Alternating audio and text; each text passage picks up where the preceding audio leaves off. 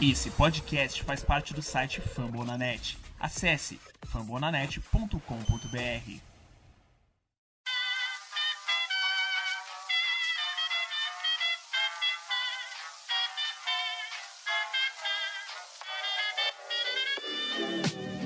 Mais uma rebatida forte. E ela tá fora daqui! Uau!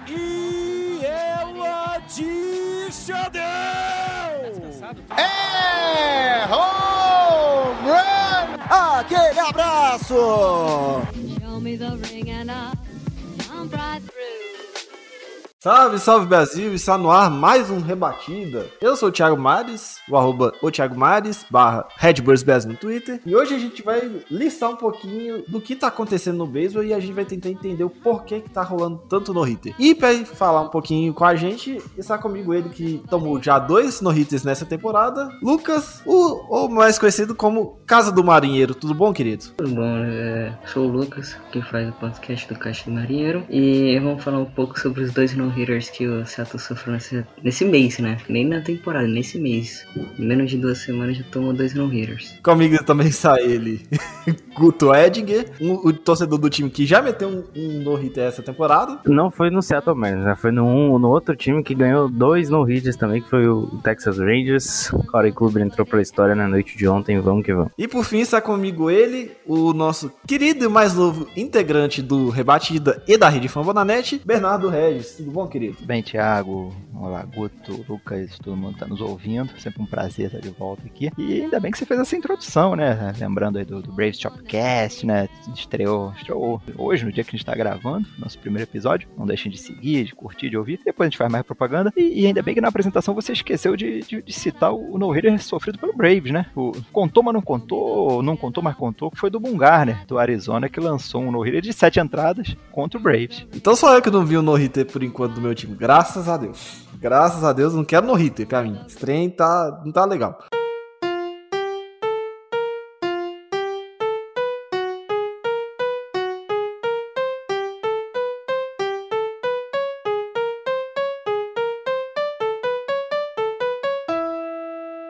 E, como vocês sabem, a Rede Fambonanet conta com mais 50 podcasts, incluindo da NFL, com o podcast da firma O Fambonanet. A gente aqui com rebatida com shows no show, contando, fa falando um pouquinho do beisebol, no aro do basquete, o Icecast e o Tic Tac Go na NHL. E, claro, toda a rede de podcast de franquias da NHL, NBA, NFL e MLB. Você pode ouvir a gente no Spotify, Deezer, Google Podcasts. Agora que tem o Bernardo Regis aqui com a gente, tem também todas essas plataformas que eu citei. Quer ler alguma coisa? Vai lá no site, o Guto escreve sempre alguma coisa, né, Gutão? É, faz tempo que eu não tenho escrito não, mas essa semana tem a cash aí pra falar do no-hitter também, que a gente vai falar hoje aqui, mas Mas enfim, acesse fambonanet.com.br.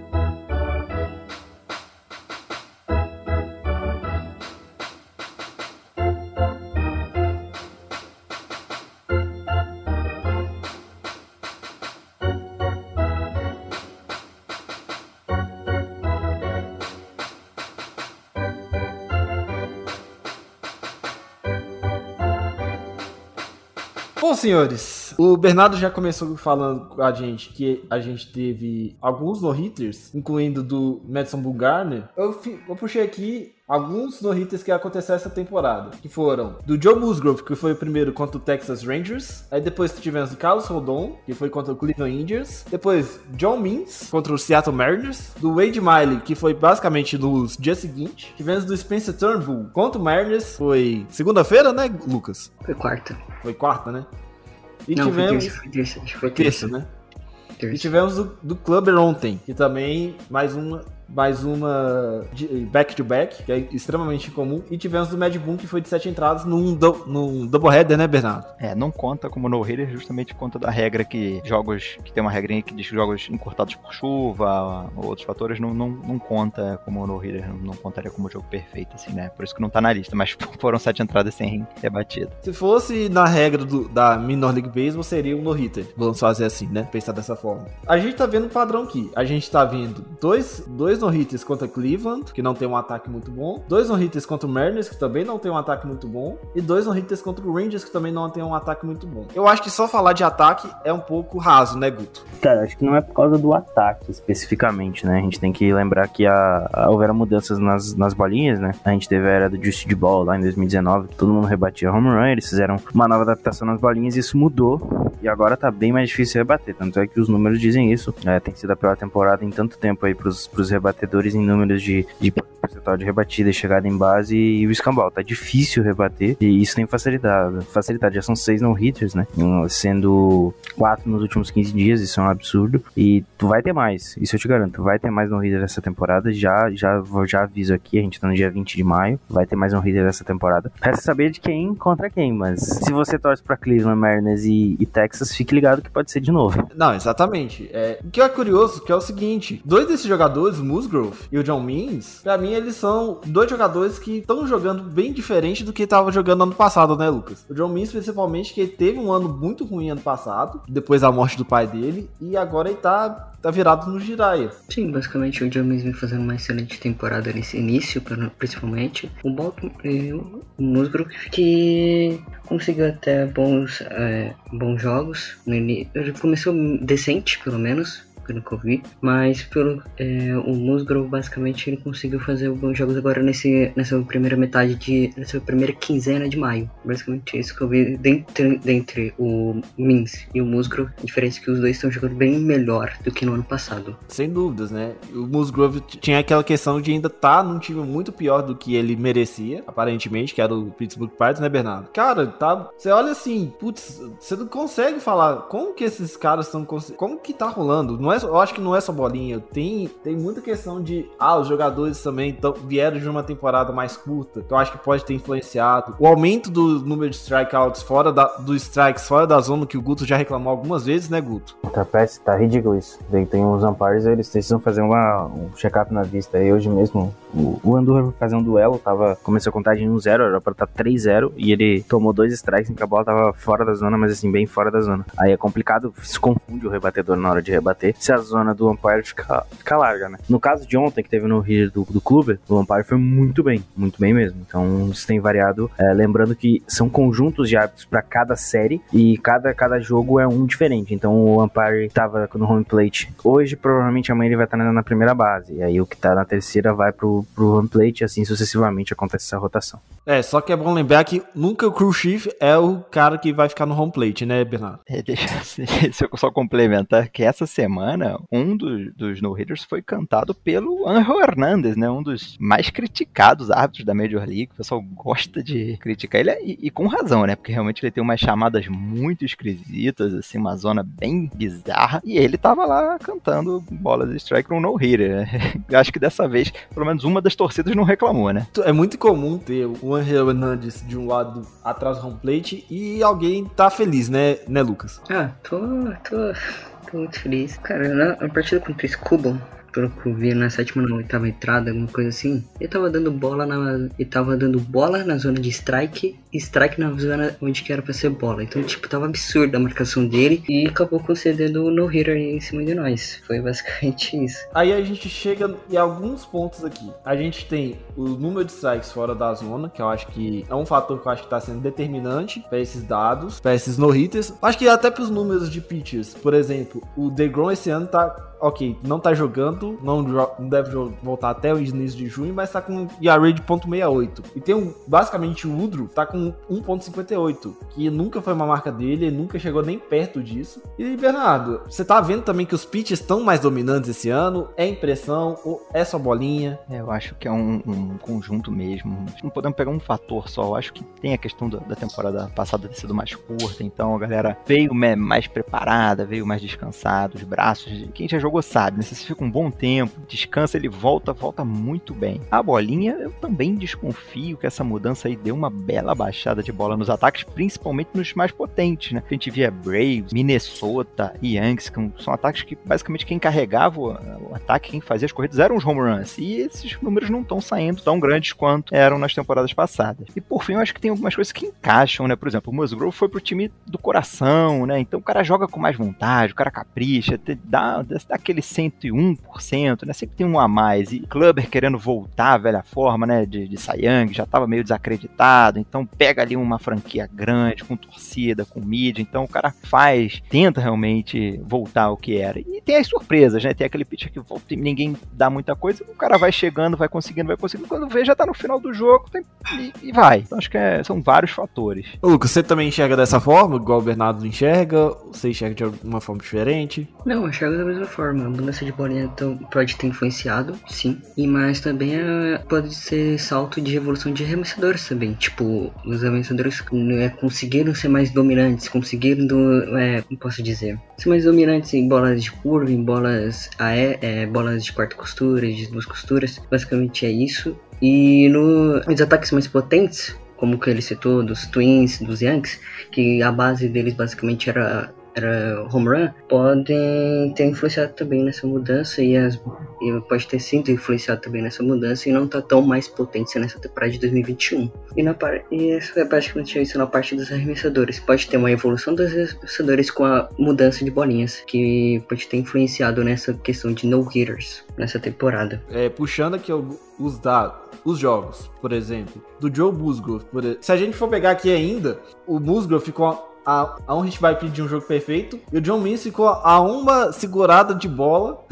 Fed estranho. John Means ficou a um strikeout que o árbitro marcou como pass ball de um, de um jogo perfeito também. O que mais, eu acho que deve ter doído mais, né? Essa aí é, realmente o... é sofrida, né? Perdão, Guto, mas o cara fez a parte dele, né? O arremessador, né? Quando é o catcher que dá uma, não faz um bloqueio ali, porque nos outros casos teve lá no último, últimos batedores um, um hit by pitch, né, que é uma perda de controle do próprio arremessador, agora na mão do catcher ali, a bolinha dá, um, tudo dá uma escapada, deve dar uma frustração maior, né, Guto? Cara, ontem a frustração foi mais por causa do umpire mesmo, que a contagem estava 3-0, o Kluber mandou uma bolinha pintando a zona de strike, foi um ótimo arremesso, foi uma, foi uma cutter, e a gente sabe como os arremessos do, do Kluber não tem, tanta mais, não tem mais tanta velocidade, mas tem muito movimento, e a bola bola pousou certinho na beirada do, do, do da zona e o, o Amparo optou por dar, dar walk, né? Mas a história poderia ter sido diferente. A gente poderia não estar tá nem falando de um no-hitter do Kluber hoje, se ele tivesse cedido, se ele não tivesse cedido essa base, nunca se sabe, né?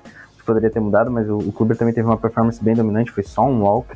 O próprio Rodon com, pelo White Sox também foi bem dominante. Ele se, ele se passou no final, era na oitava entrada, ele estava arremessando o jogo perfeito e aí veio o hit by pitch. Então, o do Turnable, nessa que foi anteontem, foi por muito pouco que ele consegue, que ele, que ele não estraga, né? Porque rolou dele, dele conseguir a, a, primeira eliminação, aí depois ele cedeu base, e aí rolou um force out, e a gente nunca sabe se o cara da segunda base errou de propósito, porque não ia conseguir a, colocar tempo, mas a, a marcação oficial foi de erro, que poderia ter sido um base hit, aí poderia ter estragado no hitter, mas depois do tudo certo, Tony arremessou no hitter aí. O único jogador que, de destaque do ataque do Mariners foi o Karen, que conseguiu um walk e um roubo de base. De resto, foi uma lástima pro Lucas e pra quem acompanhou o, o jogo e torcia pelo Mariners. É, a gente vai deixar um momento do Lucas pistolar aqui, porque ele merece, né?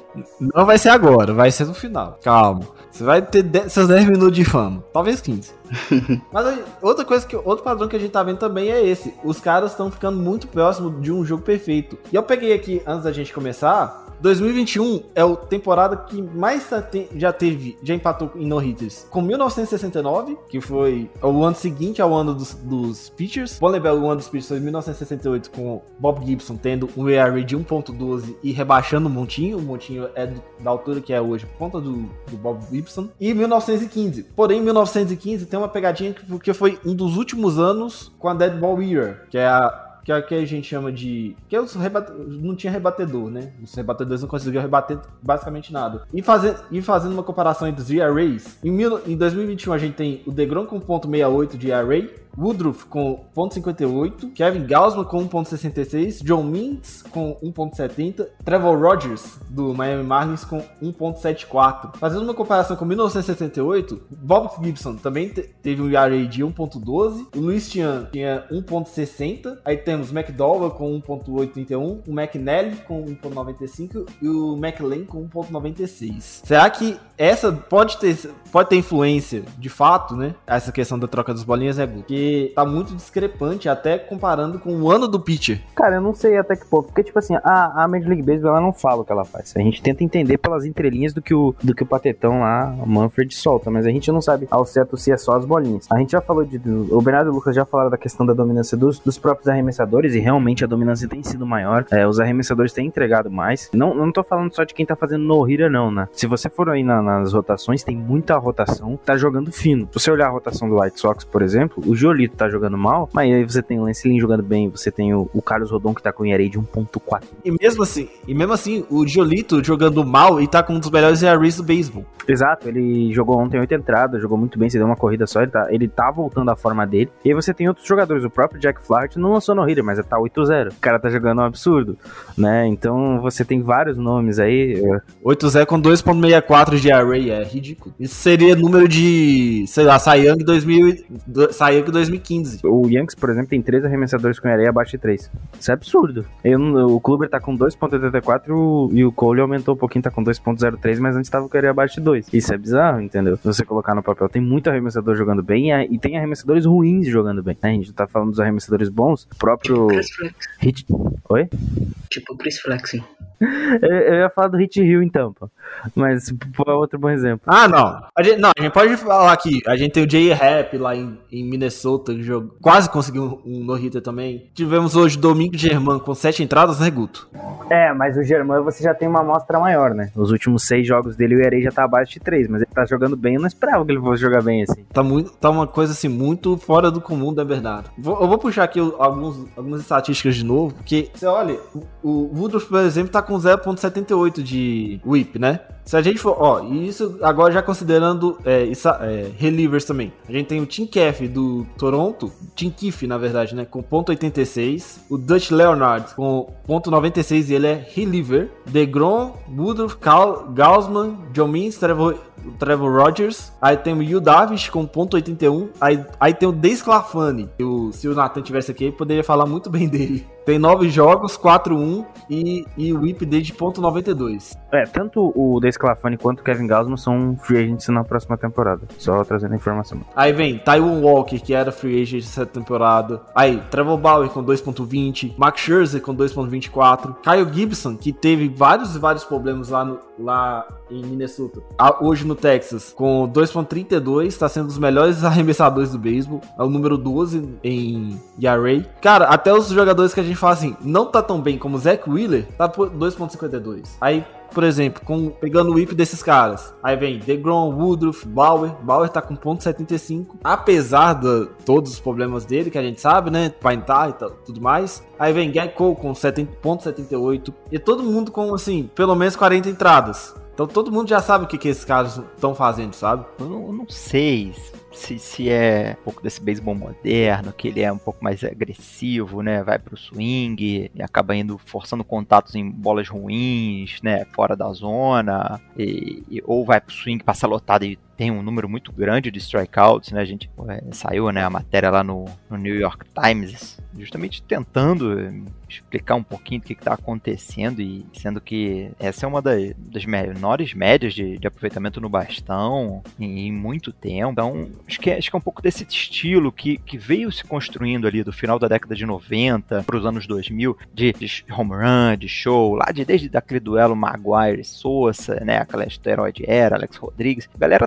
empolgou, foi muito pro home run, a Major League valorizou muito isso, Barry Bonds, né, vai bater o recorde, o pessoal focou muito em home run e eu acho que meio que o esqueceu, não pararam de ensinar a rebater para contato, né, um pouquinho do beisebol japonês ali, é, o tiro, né, vamos lá botar a bola em jogo, é hit, hit atrás de hit, não, o pessoal quer home run, né, home run, home run e acaba esquecendo um pouco do, do, do básico do beisebol, que é avançar o corredor, trabalhar uma contagem, o pessoal não tá, não tá trabalhando, não tá cansando, arremessador tá indo pro swing meio um free swing e acaba gerando esse número elevado de eliminações de jogo sem, sem botar a bola em jogo, né? Então, acho que isso tá, acho que isso co- completa um pouco a, a história, né?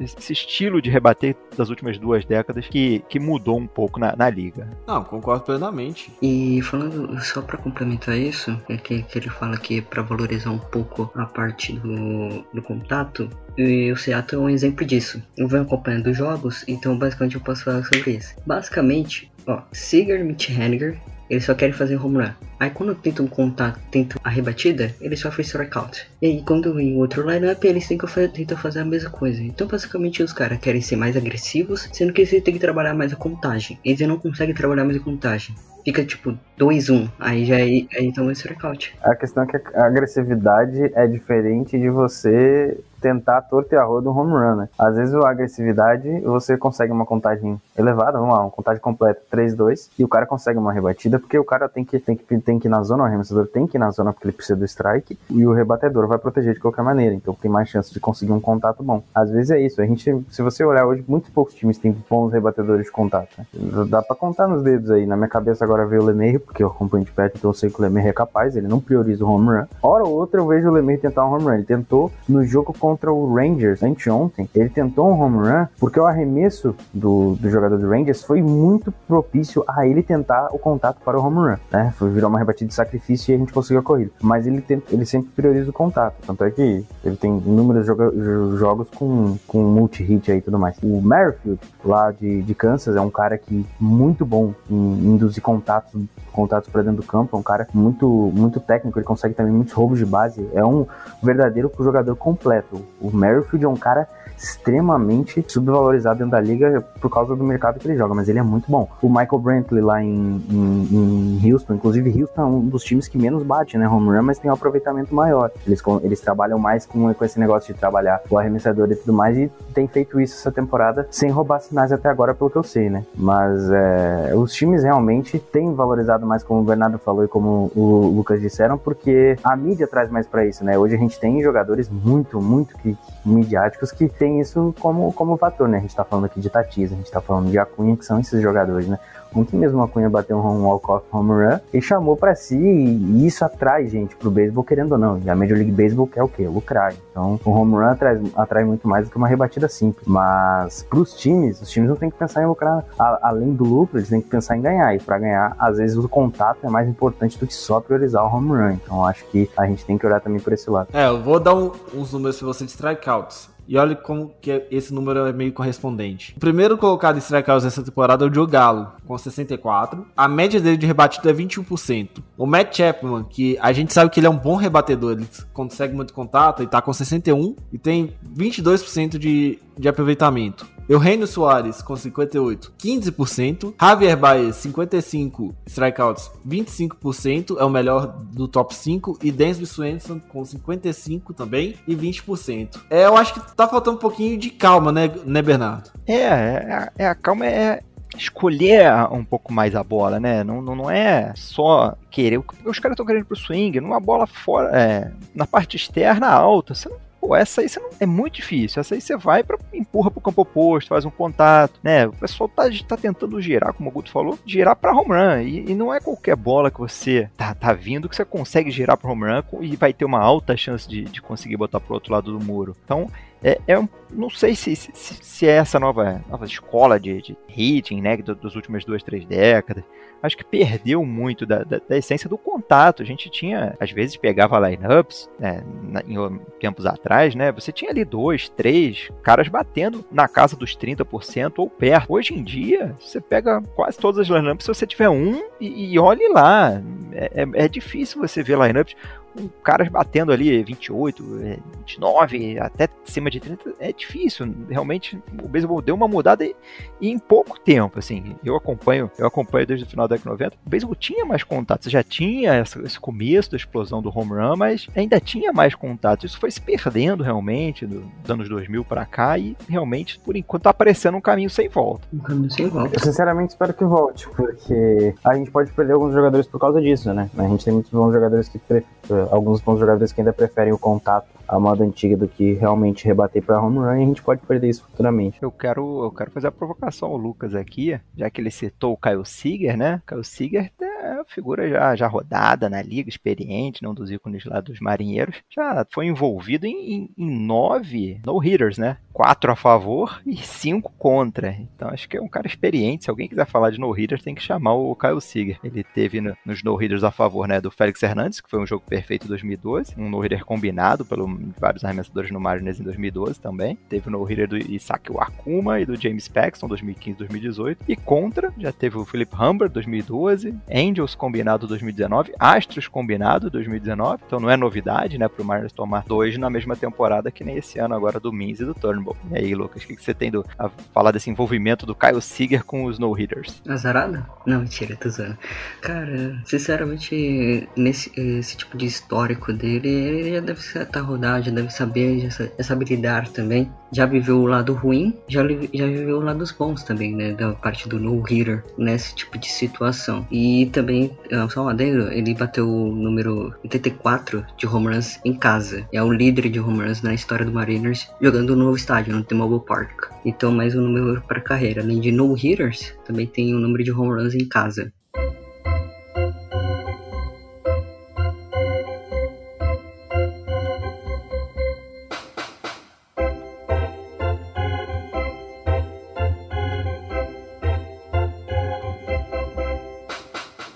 Bom, pra gente basicamente finalizar o episódio, a gente tem. Eu gostaria de puxar aqui alguns dados de algum. Do top 5 em média de, re, de rebatida e esse número de strikeouts que a gente tinha levantado antes, né? A gente tem primeiro o Yerme Mercedes com 35,8% de aproveitamento, 25 strikeouts somente. Nick Castellanos com 30 strikeouts e 34,7% de aproveitamento. Zender Bogarts com 30 strikeouts, 34%. Jess Winkler, Winker, 31 strikeouts e 38% de aproveitamento. E Jordan Álvares com 33,8%.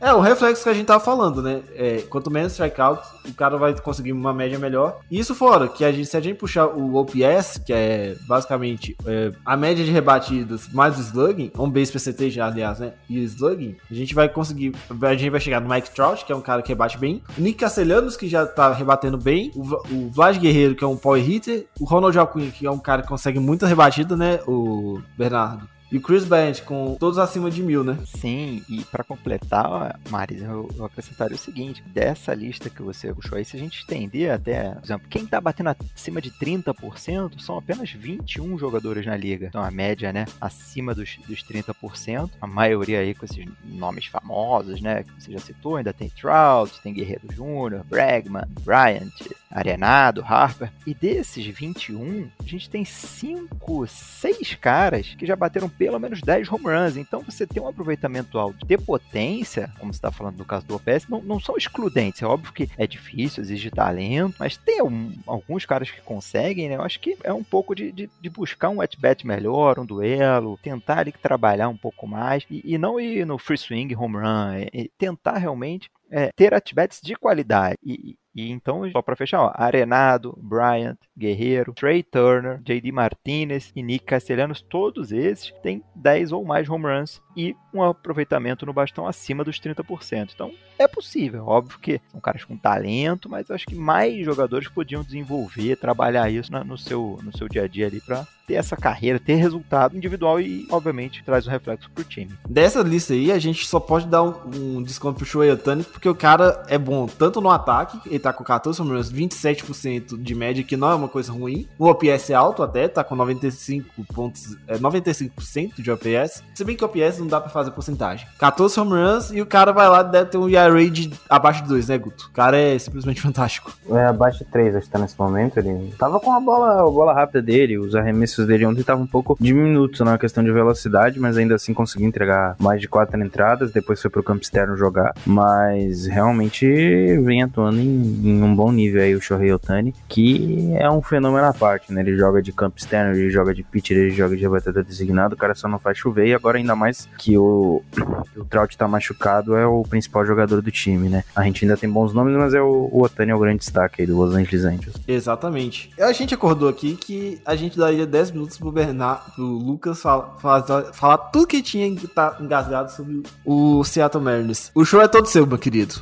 Pra começar, roteiro da história toda. Já começa lá na primeira semana com James Paxson já machucando o cotovelo com 24 arremessos. Aí já falei, beleza, tá tranquilo. O bullpen é bom, tá jogando bem tal. Aí chega na parte contra, contra se eu não me engano, na série contra, acho que é Angels. Não, Texas Rangers. Te, não, contra o Houston Astros. Fora de casa. Toma um baile no primeiro. O ataque não faz nada. Literalmente não faz nada. E aí perde a série por 3 a 1 Aí vem o jogo contra os Angels. Jogo de 10 a 5 Onde o ataque não fez nada. E o Bullpen com o Nilsson entregou tudo. Entregou quatro corridas na primeira cinco, cinco corridas na segunda, e com isso o jogo acabou 10 a 5. O ataque não fez nada na primeira, nada na segunda, nada na terceira, nada na quarta, nada na quinta, não fez nada mesmo. Só não vou falar palavrão, que eu, que eu sou respeitoso, eu não vou falar nada. Servais, escute, eu, eu, eu, espero que você escute esse podcast, por favor. Gerencia melhor o bullpen. Sete arremessadores, tá de brincadeira? contra os Indians. Contra os Indians. Sete arremessadores contra os Indians, cara. Sete. Aí não sabe por que não funcionou contra os Tigers. Não sabe por quê. Aí você chega lá, tá. Jogo contra os Tigers. O jogo que era pro time ter varrido. Toma uma varrida e esquece de tudo que jogou contra o Texas Rangers antes. Esquece de tudo. O bastão não funciona. O ataque não funcionou. O JP Crawford, o Kalenich foi o único que conseguiu alguma coisa nessa série. Kalenich, o cara acabou de subir. É o único sopro de esperança para esse time. É o único sopro. Tá, aí vem o, a rotação maravilhosa. O Jancy Dancer dentro do home run doidado. O Jose Kukuchi fazendo um bom jogo, um jogo sim, um bom jogo no primeiro. Aí no segundo desencana, esquece de jogar, dá um derrame, não sei o que acontece. Aí tem um Chris Felix que do nada começa a pocar. E aí tem, aí tem o Kyle Lewis que voltou bem, mas assim, não é um sopro. Tem o Luiz Torres que é um excelente batedor, só que não, tem 12% no bastão. 12%. O Dylan Moore. O Dylan Moore, tipo, ele fez é, um bom jogo defensivo contra o Dodgers. Eu queria saber quando ele vai fazer esse jogo defensivo várias e várias vezes. Não adianta pegar duas bolas contra, o Cat, contra os Dodgers, aí uma agora contra o, os Indians e não jogar bem os outros jogos na defesa. No, no o Evan White jogou bem na, na, no, na primeira base, aí o Cervais vai lá e falar, troca o coloca o Ty France. Aí o Ty France vai besteira. Ty France vai besteira na primeira base, erra, dá três erros para ele, ele sai de duas bases. Ainda tem os roubos de base, né? Do Luiz, o que o Luiz Torres não consegue nem queimar na segunda base. Não consegue. O cara não consegue arremessar pra segunda base para queimar o cara. Então para o time queimando o cara na terceira base. E ainda tem o único sopro de esperança para esse ataque é o Caio Seager e o Mitch Haniger. Mais o Mitch Haniger, mas o Caio Seager vem jogando bem. É o único sopro. E agora, agora os dois pararam de produzir nas últimas duas semanas, sofreram dois no-hitters contra o Joey Mins, tal, foi dominante, tal, tem toda a áurea do no-hitter, mas tá. Ainda foi em casa. No hitter em casa dói demais. No hitter em casa dói demais. E aí tem um no hitter sensacional contra o Scubal, que tinha 2 de 3 em vitórias, 4.5 de AR antes da partida contra, contra o Mariners e a gente perde em casa com o no hitter. A gente perde em casa com um no hitter.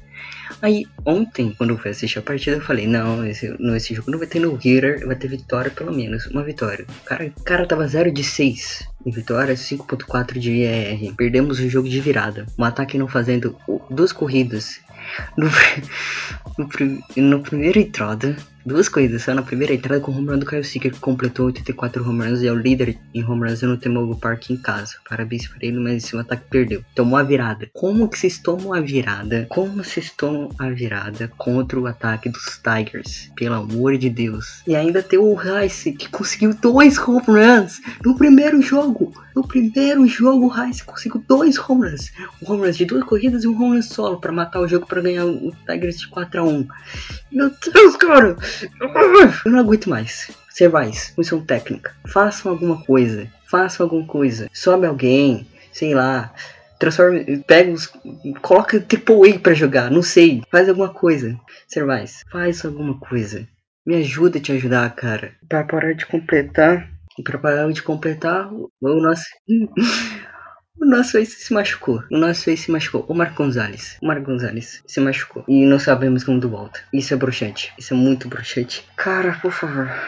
Eu não aguento mais, eu não aguento mais, eu não aguento mais. Hum, eu queria que tenha aquele controle clique, tá ligado? Pra avançar pro futuro, pra 2022, 2023, quando esse ataque estiver bom. E quando tiver uma rotação decente e um bullpen jogue decente também. Que não dá mais. Eu não aguento mais. Eu não aguento mais. Guto, você quer fazer alguma declaração? Quer pontuar alguma coisa?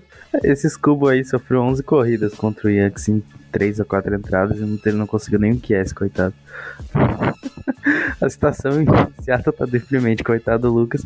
Mas faz parte do rebuild, tá? É, talvez levar dois no Hitters não faça parte, mas uh, sofreu um pouco com o ataque. Com certeza não faz parte, do... no levar dois no Hitters. Com certeza não faz parte. Tá, tá em rebuild desde 2018. Mas, cara, precisa tomar no, estou no Hitters, não é mesmo temporada em casa. Precisa, precisa. Não precisa. Mas é, acontece do, do, do, time desempenhar de forma pior, né? O, ainda mais que tem muitos jogadores jovens aí nesse meio, né? Então, você tá falando de Kyle Lewis, você tá falando de Kelly, o próprio, o, o próprio Sheffield, que é, o próprio Sheffield que chegou do Yankees, enfim, tem é, um monte de nomes novos no, é, então, tem muitos nomes jovens. O, pró o próprio Marco Gonzalez é um cara jovem, né, velho? Não, de certa forma, assim. Tá, mas pra Pitt ele é novo. É, pra Pitt é. Menos, o cara tem menos é, de 30 novo. anos, o cara é.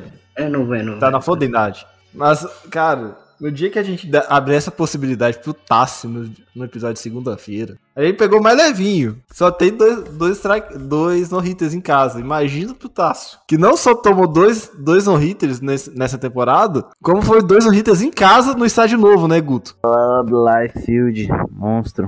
Monstro. Monstro. No-hit, os caras não viram, não viram uma temporada ainda é, completa. Já tem dois no-hitters dentro de casa. Ai, Jesus. Muito obrigado por esse momento, Lucas. Gostaria de mandar um abraço pra alguém depois disso? Mandarei um abraço pro Mariano e Doidão. Que provavelmente deve ouvir esse podcast. E também pro Servais. Ô Servais, por favor, faça alguma coisa, me ajuda. Pelo amor de Deus, Servais, faça alguma coisa. Faça faça. Só deixa eu completar um negócio aqui. Essa divisão leste da Liga do, divisão oeste da Liga Americana é uma coisa tão sem noção, cara, que eu tô esperando todos os outros os outros três times que são ruins, né? Três times não, os outros dois times que é, que é Angels e Rangers tomar mais um pelo, é, no Hitter, pelo menos. O Angels não toma porque o ataque, o, ataque, o ataque do Angels é muito bom, mas o Rangers tem chance. Mas o Angels é difícil tomar.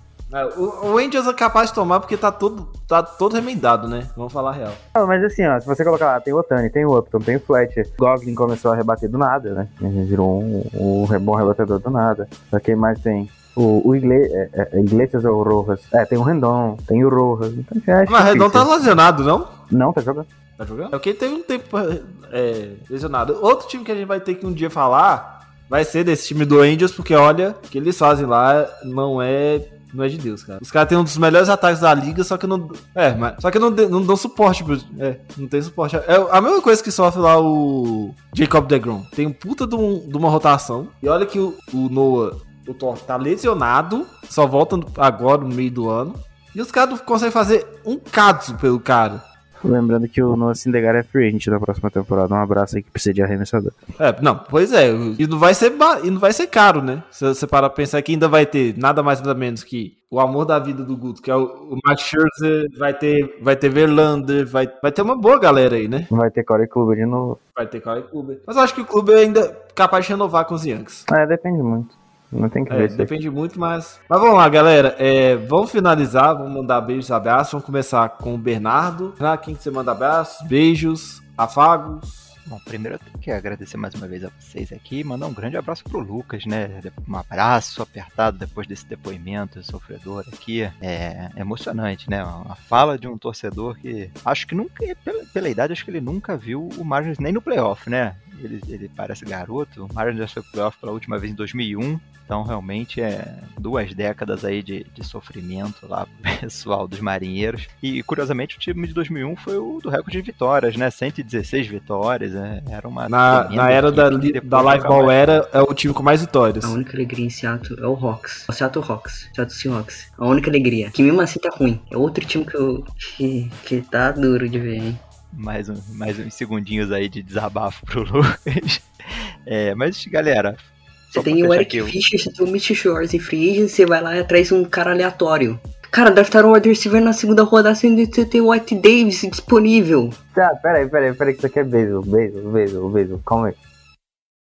O futebol americano é lá do Fórmula da Net. Depois você pede autorização pro chefe. Isso aí. Então eu vou fechar mandando um abração pro Danilo, a Bonanete, a galera que me recebeu muito bem, que deu uma força, Thiago aqui também, ajudou a gente a fazer lá o primeiro Braves Chopcast. Escutem, participem, mandem sugestão, crítica, pode falar bem, falar mal, também pra continuar tendo essa oportunidade de falar de beisebol, que é bem legal e mais uma vez aqui foi muito legal falar com você, Thiago Lucas Guto. Abraço aí pra todo mundo que ouviu esse podcast.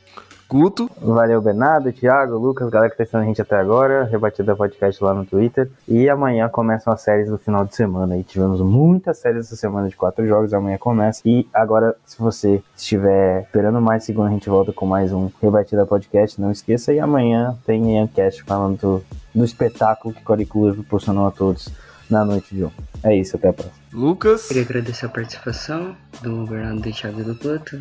Cara, tá difícil, tá difícil. Calma, a última vez que seu time foi pros playoffs foi em 2001 com a melhor campanha. O problema é que caiu pro Yankees. Ainda não era nem nascido. Quando o time foi pros playoffs. Eu ainda não era nem nascido. Ai, vou ter que demorar mais dois anos. Pensa que logo vocês terão o melhor outfielder da liga. Não, vai. Algum dia vai ter, né? Não tem como. Bom, vou mandar um abraço pro Lucas pra, que, pra finalizar, porque eu acho que ele já está chorando. Foi mal, Lucas. Espero que da próxima vez que você for playoffs, vê se chega mesmo na World Series, que também tá difícil, né? O único time que ainda não chegou na World Series entre os times da Major League Baseball. E aí, senhores, a gente fica por aqui. A gente volta na segunda-feira. O Guto tá na segunda-feira, né, Guto? Tô, tô na equipe de segunda de novo, falar aí desse final de semana e ver o que que tá, o que vai acontecer no restante, né? Lembrando que o Sunday Night Baseball é um jogo bosta entre Cubs e Cardinals, sendo que tem White Sox e Yankees. Valeu. É, só que um é a maior, a maior rivalidade do beisebol, o outro é só um jogo normal. A maior rivalidade do beisebol é Red Sox e Yankees. Uma boa noite, bom dia, boa tarde, porque desse tudo. Até a próxima. Um abraço pra vocês, turma. Um beijo, abraço. Falou, tchau!